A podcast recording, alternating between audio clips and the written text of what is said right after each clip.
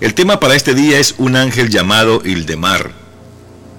Cuenta una escritora que un día quiso Dios enviar a la tierra un ángel llamado Ildemar para que cumpliera una misión especial con tres viejitos que se reunían todas las noches a jugar como amigos y tenían la costumbre de terminar el día con una plegaria que decía, ¿qué quieres que haga, Señor?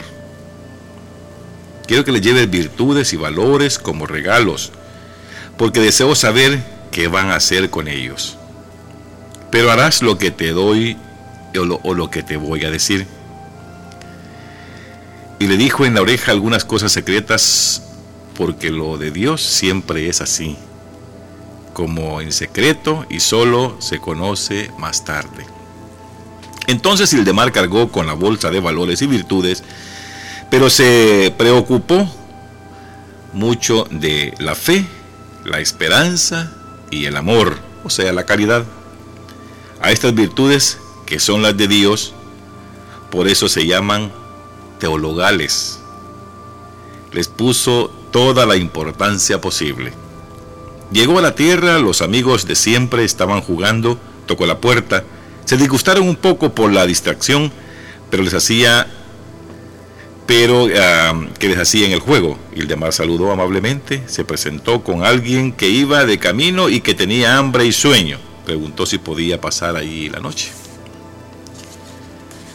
Los viejecitos le dieron de comer y le prepararon algo para que pudiera descansar. Mientras continuaba charlando alegremente, le dijeron con curiosidad, ¿se puede saber de dónde vienes? De donde el diablo perdió su trono, contestó, y no estaba mintiendo. ¿Y es buena la paga allá de donde vienes? Del otro mundo. Y tampoco faltó a la verdad. Así fueron charlando familiarmente hasta cuando llegó la madrugada sin que nadie se diera cuenta, al empezar a cantar los gallos, Ildemar dijo, Estamos muy lejos, pero yo tengo que seguir. ¿A dónde vas ahora? le preguntaron cordialmente. A donde Dios quiera. Metió la mano en la bolsa y dijo, quiero dejarles algo de recuerdo y agradecimiento por esta noche tan bonita. Entonces, les dio a cada uno tres virtudes, se despidió y salió. Cuando llegó nuevamente al cielo, el Señor le preguntó, cuéntame cómo te fue. El ángel Ildemar contestó enseguida. El primero de estos señores recibió las virtudes y al verlas creyó que eran monedas de oro y dijo, ahora mismo las llevaré al banco para hacer un buen negocio. Dios contestó, ese señor es un materialista, es un hombre práctico. El segundo, continuó diciendo, el ángel recibió las virtudes y cuando las vio pensó que eran palabras bonitas. Dijo, con ellas voy a escribir hermosos discursos, libros y hasta sermones. Dios contestó, ese es un idealista, pura espuma. ¿Y el tercero? Pues fue el que me pareció el más loco de los tres. Apenas recibió las virtudes, creyó que eran granos de trigo, me dijo, hoy mismo los sembraré y esperaré hasta la cosecha. Entonces Dios manifestó, ese es el santo. Esto significa que los valores o virtudes, especialmente los trascendentes, son los que realmente merece o valen la pena cultivar para que lenta pero segura produzcan frutos de eternidad que son los únicos que nos acompañan más allá de la muerte. Si en ese momento no los hemos cultivado, no habrá cosecha y el fracaso será de por vida. Cultivar los valores significa sembrar para que en el silencio de la semilla que muere y da vida se luche contra los antivalores que hoy abundan. Y así lograr lo que la recta y educada conciencia pide en pro de sí, de los demás y de Dios. Esta es la lectura de la vitamina para este día, donde nos damos cuenta que cada uno de nosotros piensa de diferente manera. pero que la voluntad de Dios o el pensamiento de Dios para con nosotros es diferente. Por eso Dios les manda a estos tres viejecitos las, estas virtudes, porque ellos todos los días finalizaban diciendo, ¿qué quieres que haga, Señor? Algunas veces nosotros también, en nuestras oraciones antes de dormir o cuando nos levantamos, o en el momento que nos acordamos orar, le decimos, Señor, aquí estoy dispuesto para lo que tú quieras. Pues este hombre también le decía, ¿qué quieres que haga, Señor? Pues el Señor un día pensó, porque el de mar iba a ir a la tierra. Dijo, voy a aprovechar que el de mar va para allá, te voy a mandar unas virtudes a estos, para ver qué es lo que van a hacer con ellas. Pero el de mar, antes de salir, siempre se hacía acompañar de, con, con, con mucha fuerza de la fe, la esperanza y el amor dentro de todo esto, pues, ¿verdad? Nos damos cuenta que cuando hay amor, hay caridad. Por eso llega él donde los tres viejecitos golpea la puerta. Claro, en su mayoría la gente que está haciendo otras cosas, si alguien toca la puerta, dice, ¿y este qué quiere? Pero aún con todas esas cosas, estos viejecitos se levantaron, abrieron la puerta. E Ildemar les dijo, ¿puedo pasar aquí la noche? Y ellos, con mucho recelo le dijeron, pues pasa adelante. Pero al final, pues le, le dan un poquito de comida y le dan eh, cómo él pueda acomodarse para dormir. Y así empezó la noche, cuando comenzaron ellos a darse cuenta y a platicar. Uno de los viejecitos dice, si se puede saber de dónde vienes. Y el ángel dijo, de donde el diablo perdió su trono. Y esto era cierto. Esto fue cierto. Contestó, dice, y no estaba mintiendo. Ahí el diablo perdió su trono. Y es buena la paga allá donde vienes. Y dice, del otro mundo. Porque venía de otro mundo. No estaba en el mundo en el que nosotros estamos corrompidos. Estaba en un mundo totalmente diferente el de mar. Nosotros tenemos tantas cosas de las cuales el Mar no mentía cada una de las, de las preguntas que esto le hacía. ¿Y a dónde vas ahora después de que habían platicado? Y el, el de Mar dice, bueno, yo tengo que irme, ¿verdad? Ya es de madrugada, tengo que salir de nuevo. Y le dice, ¿para dónde vas? A donde Dios quiera.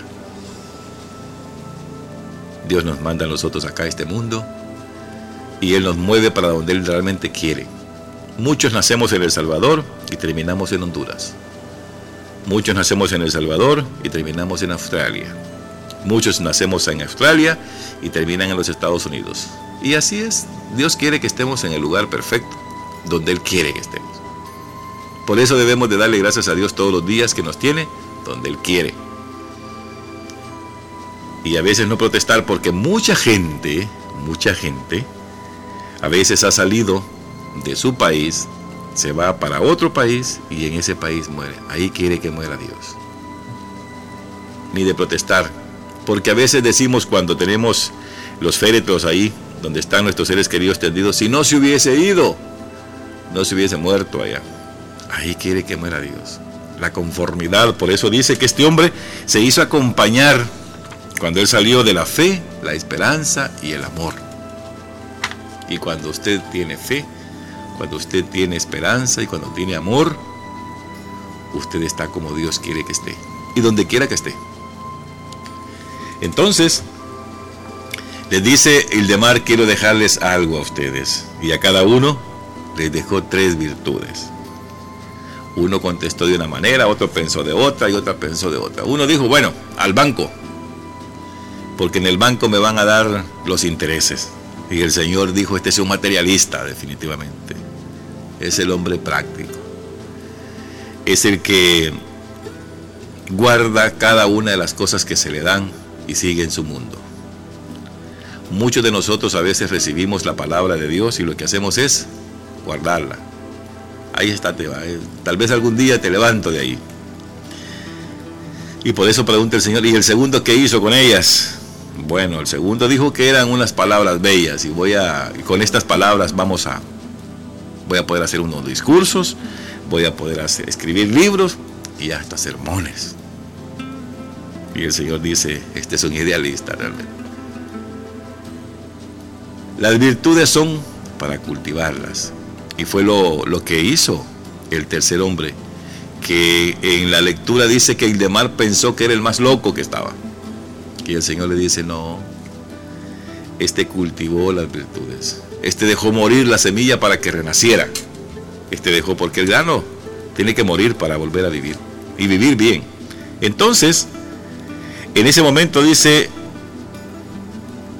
dice el Señor, esto significa que los valores o virtudes, especialmente los trascendentales, son los que realmente merece o valen la pena cultivarlos. O quiere decir ir creciendo en ellos, o ir creciendo con ellos, con estos valores. Ahora, usted se preguntaría, pero ¿cuáles son los valores que el Señor mandó? Bueno, la fe. Ese es uno de los valores. La esperanza es otro valor. Y el amor es otro valor. Porque la iglesia los llama los teologales.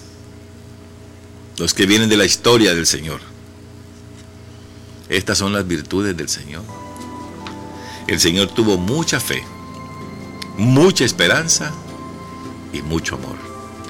Es la que les envió a estos ancianos. Y es la que el último logró y dijo, pues esto lo voy a sembrar. O quien dice, con esto voy a crecer. Usted cuando siembra un grano de maíz, ese grano de maíz le da a usted, y algunas veces le he dicho aquí, hasta tres o cuatro mazorcas de maíz. Eso quiere decir que se le multiplica cada vez que usted siembra los valores. Los valores se reflejan en usted, se reflejan en su mente, se reflejan en su cara, se reflejan en todas partes donde usted ande cuando anda con fe, con esperanza y con amor. Dice, para la lenta pero segura eh, que produzca frutos de eternidad que son los únicos que nos acompañarán hasta el final de nuestra vida y es posible que más allá. Si en ese momento no los hemos cultivado, no habrá cosecha y el fracaso será, dice, de por vida. Cuando no tenemos estos, estos tres valores fundamentales, que es la fe, la esperanza y la caridad, como decimos o como dicen, están muertos en vida. No tienen nada dentro, no tienen nada, están vacíos, están como un vaso sin agua. Cultivar valores significa sembrar para que en el silencio de la semilla que muere y da vida, se luche contra los antivalores que hoy tenemos que hoy abundan los antivalores. No hay amor a Dios, no hay amor al prójimo, matamos a quien queremos, le robamos a quien queremos, ultrajamos a quien queremos, pisoteamos los pueblos que queremos, estamos, así estamos. Y esto no solamente los que no conocemos la palabra de Dios, hasta los que conocen la palabra de Dios también pisotean el pueblo, pisotean el mundo, porque no han encontrado cómo sembrar cada uno de estos valores. Así, lograr lo que la recta y adecuada conciencia pide en pro de nosotros mismos y de nuestro Dios. Esta es la vitamina de hoy. Dios que los bendiga a todos.